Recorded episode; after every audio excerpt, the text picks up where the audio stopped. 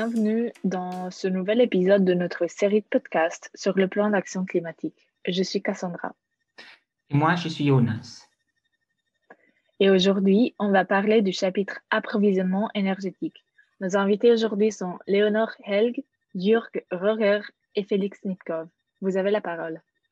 Je suis Léonore Helg et, comme déjà mentionné, j'étais parmi les auteurs-autrices du chapitre énergie. Dans la vie normale, je suis collaboratrice scientifique dans le groupe de recherche énergie renouvelable de l'Université des sciences appliquées de Zurich à Wädenswil. Et euh, l'année dernière, j'ai terminé mon doctorat en politique énergétique. Je m'appelle Félix Nipkov et je suis directeur de la section énergie renouvelable et de la Fondation euh, suisse de l'énergie. Et moi, je suis Jörg Rohr. Je travaille également à l'Université des sciences appliquées de Zurich et je suis directeur du groupe de recherche énergie renouvelable et enseignant dans ce domaine.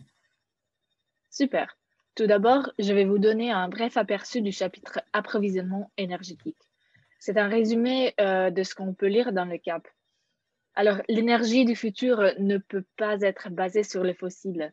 Toutefois, cette décarbonisation sera accompagnée par une augmentation de la demande d'électricité, même avec les mesures d'efficience et de suffisance, étant donné, par exemple, que le passage aux pompes de chaleur pour réchauffer les bâtiments implique une demande accrue d'électricité. D'ici 2030, la demande d'électricité est prévue d'augmenter de 32,3 kWh par année ce qui représente une hausse de presque 50% par rapport à la production actuelle. Et la sortie du nucléaire stimulera encore davantage la demande d'énergie renouvelable. Cependant, en associant l'hydroélectrique, la biomasse, l'énergie éolienne et le photovoltaïque, on peut y faire face. Par conséquent, la décarbonisation complète est une question de volonté. Ce n'est pas une question de faisabilité technique. Parce que les technologies qu'il faut existent déjà. Et la décarbonisation de notre production énergétique nous permet également de devenir indépendants et indépendantes des importations de pétrole, et de gaz. Des importations qui ont coûté à la Suisse 252 milliards de francs au cours de ces derniers 40 ans. Au lieu de dissiper cette richesse à l'étranger, nous pouvons décider de la garder dans notre pays pour financer des milliers d'emplois utiles dans le domaine de l'énergie renouvelable. Pouvez-vous nous expliquer brièvement les termes efficience, suffisance et décarbonisation que nous avons déjà mentionnés plusieurs fois dans notre introduction?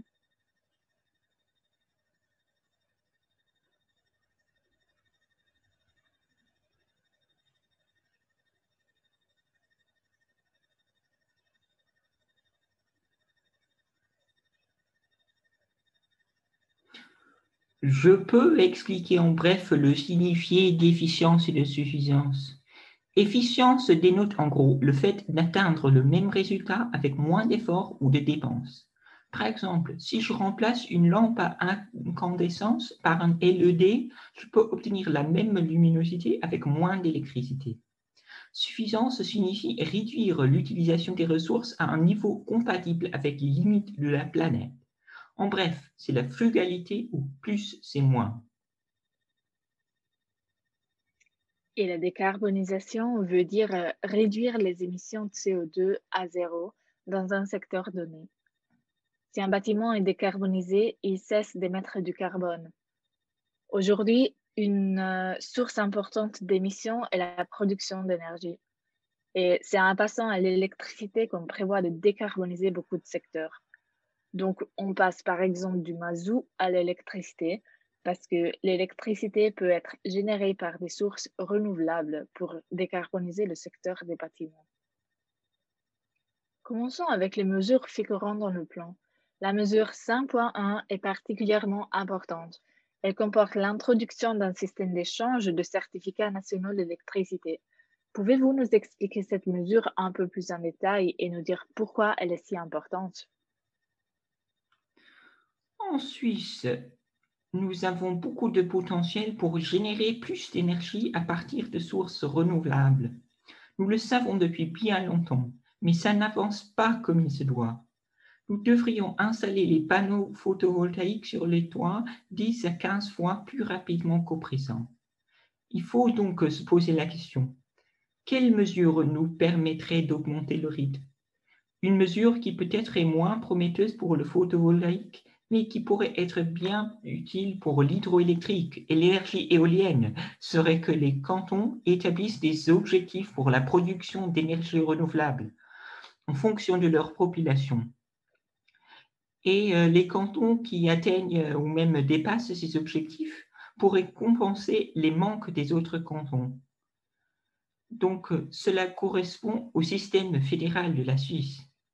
Les cantons ont la liberté de décider comment mieux promouvoir les énergies renouvelables, mais on introduit en même temps un système de certificats pour leur donner un incitatif à se conformer aux exigences.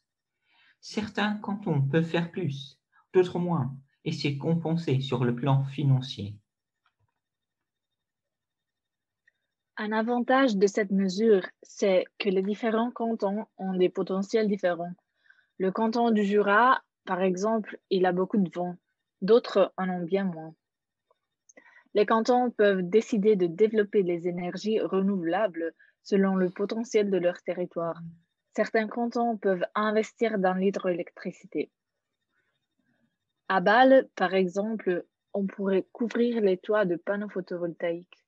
En gros, on peut développer des approches qui correspondent aux différentes réalités cantonales. La dernière mesure, numéro 5.8, demande des tarifs d'électricité flexibles selon la situation courante pour réagir à l'offre et la demande. Ce qui implique que le système tarifaire actuel n'est pas optimisé pour les énergies renouvelables. Pouvez-vous nous expliquer les inconvénients du système actuel? Oui. Euh, dans le système actuel, il y a des tarifs élevés et des tarifs réduits. Donc, l'énergie consommée la nuit est facturée moins cher que l'énergie consommée de jour. Ceci a été fait pour euh, optimiser l'usage du nucléaire, qui produit la même quantité d'électricité à n'importe quel moment du jour ou de nuit. On veut donc créer des mesures d'incitation pour les clients et les clientes finaux et finales pour acheter plus d'énergie pendant la nuit. Ce système euh, est obsolète pour les énergies renouvelables car ces derniers ne produisent toujours pas autant d'énergie, surtout euh, les panneaux photovoltaïques par exemple qui produisent l'électricité pendant le jour. Donc il y aura plus d'énergie produite dans la journée, ce qui fait que le système tarifaire actuel n'est plus pratique. Les tarifs devraient baisser dans la journée car, comme déjà évoqué, le photovoltaïque et l'éolienne ne sont pas générés constamment, mais sont intermittents. Donc, euh, la production est importante quand le soleil brille, mais pas quand il n'y a pas de soleil. Et euh, si on rendait la consommation plus flexible avec les tarifs, ben, cela voudrait dire euh, que quand il y a beaucoup d'électricité dans le réseau, quand le soleil brille et qu'il y a du vent, que les tarifs pourraient être plus bas parce que c'est dans ces moments-là qu'on devrait consommer l'électricité. Donc, nous proposons d'offrir des tarifs en fonction des plages horaires ou même pour des laps de temps encore plus réduits pour que ce soit plus évident pour les consommateurs et les consommatrices quand l'électricité coûte vraiment moins cher. On peut imaginer que les gens décident de faire tourner la machine à laver dans ces instants-là, par exemple. Si la demande d'électricité correspond de plus près à la production, en général, les capacités de stockage ne doivent pas être étendues car l'électricité sera plus souvent consommée lorsque la production est élevée. Si les tarifs sont toujours en fluctuation, c'est possible qu'un jour, euh, le consommateur ou la consommatrice se retrouve dans une situation où le prix est très élevé des sections de la population et peut-être les usines pourraient toujours acheter l'électricité. Mais comment peut-on garantir que celles et ceux qui ont moins de moyens peuvent toujours couvrir leurs besoins de base? Il faut garder en tête que l'électricité coûte très peu aujourd'hui. La majorité des gens ne savent même pas combien cela leur coûte. Et je crois que la pauvreté énergétique n'est pas vraiment présente en Suisse. Si on est moins aisé, ça ne vient pas du prix de l'électricité. C'est plutôt une fonction d'autres raisons. C'est clair qu'il faut éviter les, des basculements de prix arbitraires qui feraient en sorte que les gens ne puissent plus payer leurs factures. Mais en développant l'énergie solaire et éolienne, nous avançons vers un avenir où les prix seront plus bas qu'aujourd'hui. J'ose donc faire le pronostic que les prix de l'électricité tendront à baisser encore davantage si nous commençons une transition vers les énergies renouvelables qui nous promettent un avenir énergétique abordable. Et en, plus, il faut des capacités de stockage et réseaux. Et là aussi, la Suisse s'est bien positionnée. Pour euh, l'hydroélectricité, nous avons de grandes capacités de stockage dans les lacs artificiels. Et euh, si nous les complétons avec les batteries et les installations power to gas pour stocker l'énergie produite en été pour l'usage en hiver, nous aurons un système très stable. Et je pense qu'il nous permettra de compenser les grandes fluctuations de consommation. Nous avons besoin de mécanismes de marché qui évitent la formation de pics extrêmes les fournisseurs d'énergie peuvent jouer un rôle important et je crois que c'est dans leur intérêt de le faire pour que les prix moyens restent abordables.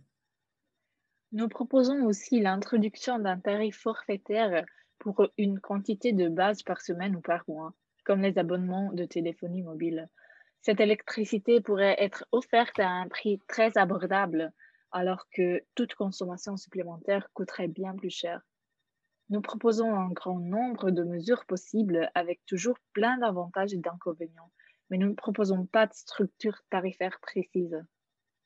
Il faudrait donc prendre de telles décisions plus tard.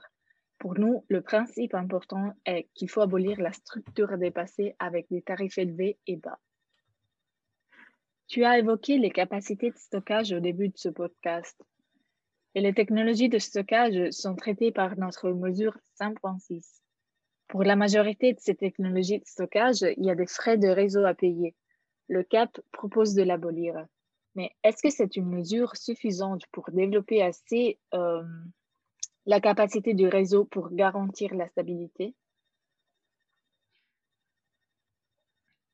On ne peut pas vraiment savoir aujourd'hui si cette mesure sera suffisante, mais c'est certainement importante. Elle va dans la bonne direction. Le système actuel favorise nettement les centrales de pompage et turbinage et celles-ci peuvent bien compenser les fluctuations à court terme. Mais elles appartiennent au niveau supérieur du réseau. Et pour faciliter la production décentralisée, il faut des solutions de stockage au niveau inférieur, par exemple les batteries. Et cette mesure est précieuse pour faire en sorte que les dernières solutions ne soient pas défavorisées par rapport aux centrales de pompage de turbinage. Il faut aussi repenser la manière de gérer les réseaux, car maintenant, l'énergie ne va plus circuler dans une seule direction, d'une seule grande centrale de production vers le ou la consommatrice, mais aussi dans l'autre sens, des petites installations vers les niveaux supérieurs du réseau, la numérisation a le potentiel de faciliter et facilitera certainement cette gestion complexe du réseau à l'avenir. Alors oui et non. Le tarif d'accès doit être aboli en tout cas parce qu'il constitue un frein à certaines technologies de stockage. Alors, hmm, pour que les choses soient claires, les technologies de stockage stockent l'électricité quand il y a une abondance et remettre l'électricité dans le réseau quand euh, les consommateurs et les consommatrices en ont besoin. Et actuellement, pour que l'électricité arrive chez soi dans le réseau, on doit payer des frais. Et nous voulons les éliminer parce que ce n'est pas juste qu'une technologie qui garantit la stabilité du réseau soit pénalisée. Donc, pour que cette technologie soit présente dans le réseau, il y a un prix à payer pour augmenter la capacité de stockage, même si nous ne pensons pas qu'on va y arriver, juste en abolissant les frais de réseau, euh, nous proposons que les gestionnaires de réseau, donc les entreprises qui maintiennent les réseaux de transmission ou de distribution, soient responsables du stockage et de la stabilité des réseaux. Il devrait y avoir le coût d'investir euh, dans les capacités de stockage quand il est nécessaire et transférer ces coûts aux clients et clientes sans trop de bureaucratie. Nous ne croyons pas que les entreprises devraient investir ponctuellement dans le stockage, mais plutôt que les gestionnaires d'infrastructures qui savent déjà où le réseau a le potentiel d'être instable, donc où il devrait être optimisé, investissent dans la capacité de stockage. La mesure 5.2 propose l'obligation d'installer des panneaux solaires euh, sur les toits appropriés. Est-ce que cette mesure serait faisable seulement si les procédures d'autorisation étaient simplifiées pour les installations d'énergie renouvelable? C'est une proposition explicite dans la mesure 5.4. Non, cette mesure pourrait être implémentée tout de suite. Nous savons qu'il y a un très grand potentiel sur nos toits. Si nous continuons au rythme actuel, nous allons mettre 200 à 300 ans à réaliser ce potentiel mais nous devons euh, réduire les émissions à zéro net d'ici 2030. Donc, c'est clair qu'il y a un très grand écart entre ce qui serait possible et ce que nous devrions faire. Et la taxe incitative sur les toits appropriés serait donc, à notre avis, un instrument à pousser les propriétaires de bâtiments à installer des panneaux solaires beaucoup plus vite qu'à l'heure actuelle. Et oui, nous proposons d'introduire une obligation mais je crois qu'on a appris avec les mesures contre la pandémie que les obligations ne sont pas nécessairement une mauvaise chose. Je fais référence à l'obligation de porter le masque dans les transports publics. Au départ, on n'entendait que les protestes des gens, alors qu'à peu près 5% portaient le masque déjà avant l'introduction de l'obligation. 80% soutenaient la mesure, mais ne le portaient pas. Il fallait introduire une obligation pour que 95 à 100% le portent vraiment. Nous n'avons pas de raison pour croire que ce soit différent dans le secteur des bâtiments. Il faut des mesures plus contraignantes qui font augmenter la pression et je suis sûr que si on euh, les introduisait, on assisterait à une explosion des installations sur euh, les toits et cela renforcerait énormément la transition énergétique et assurerait l'avenir des emplois en Suisse et bien plus encore. Comment mettre la mesure en œuvre reste une question ouverte, mais euh, l'obligation d'installer les panneaux solaires signifierait que tous ceux qui possèdent des toits ou des surfaces sur leur façade seraient obligés d'installer des panneaux solaires. C'est une mesure importante parce que notre problème actuel n'est pas le manque de potentiel.